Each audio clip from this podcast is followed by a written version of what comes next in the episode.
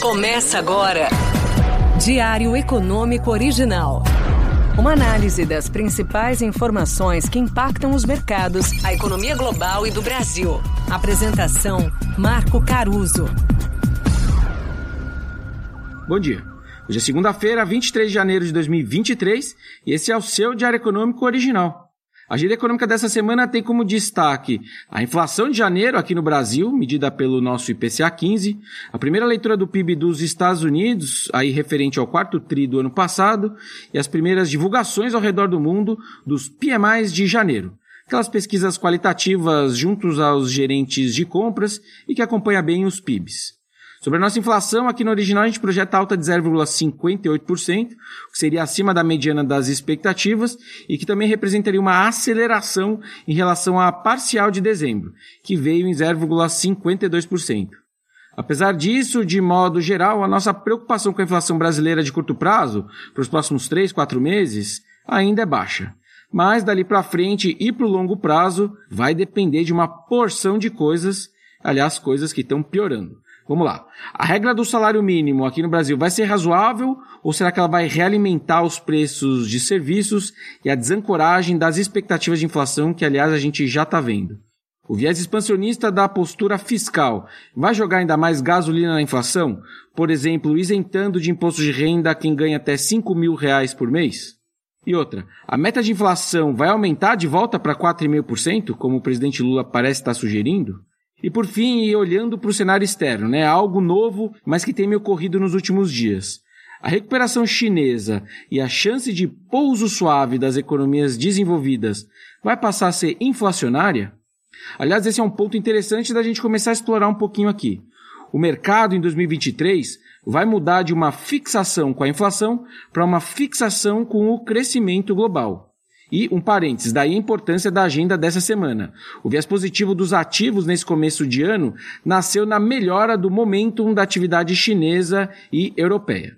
Mas voltando, mesmo que o grande tema de 23 seja crescimento e não mais inflação, vale a gente se perguntar se uma eventual falta de recessão nos Estados Unidos, na área do euro, etc., somado a uma recuperação mais forte da China, se ela não renovaria a ameaça inflacionária dos últimos anos que a gente viu e que estava começando a melhorar.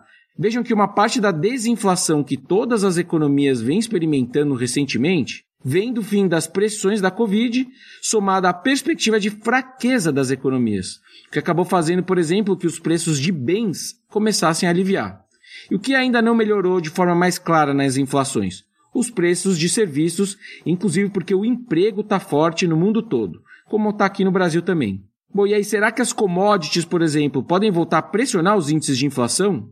Juntando tudo, me parece que a magnitude e a duração dessa aparente melhora das economias importa. Por exemplo, se as revisões positivas de PIB foram tais que as inflações estabilizem acima das metas dos bancos centrais, daí essa pausa que os banqueiros centrais estão arquitetando para os ciclos de altas de juros vai ter que ser revista, ou seja, eles vão ter que voltar a subir juros.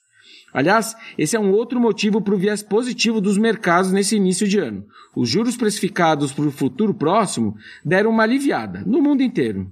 Mas, como eu estou trazendo aqui, e se o consenso estiver errado sobre PIB fraco, inflação baixa e, consequentemente, que os juros já estão no teto? Cenas dos próximos capítulos. No fim do dia, se eu sou um banqueiro central e vejo tudo isso, eu não deixaria os analistas tão confortáveis com o ponto final dos juros, o que ainda me deixa na ponta dos que esperam quedas de PIB em algum momento no futuro próximo, e por conta do próprio juros globais.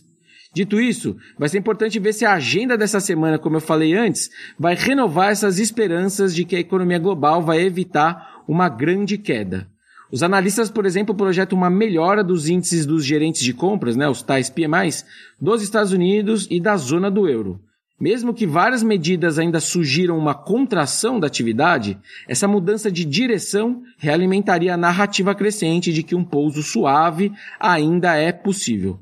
Na Alemanha, por exemplo, o otimismo entre as empresas pode ter melhorado mais uma vez em janeiro, seguindo a queda nos preços de energia que a gente está vendo, as medidas e os alívios nas cadeias de abastecimento globais, que vão deixando a falta de produtos da pandemia para trás mês após mês. Enfim, seriam boas notícias para o crescimento, mas que me obrigam a ficar preocupado com a perenidade da queda da inflação pelo mundo. Bom dia, bons negócios e sorte sempre. Você ouviu? Diário Econômico Original. Uma análise das principais informações que impactam os mercados, a economia global e do Brasil. De segunda a sexta, às seis da manhã, no Spotify e YouTube.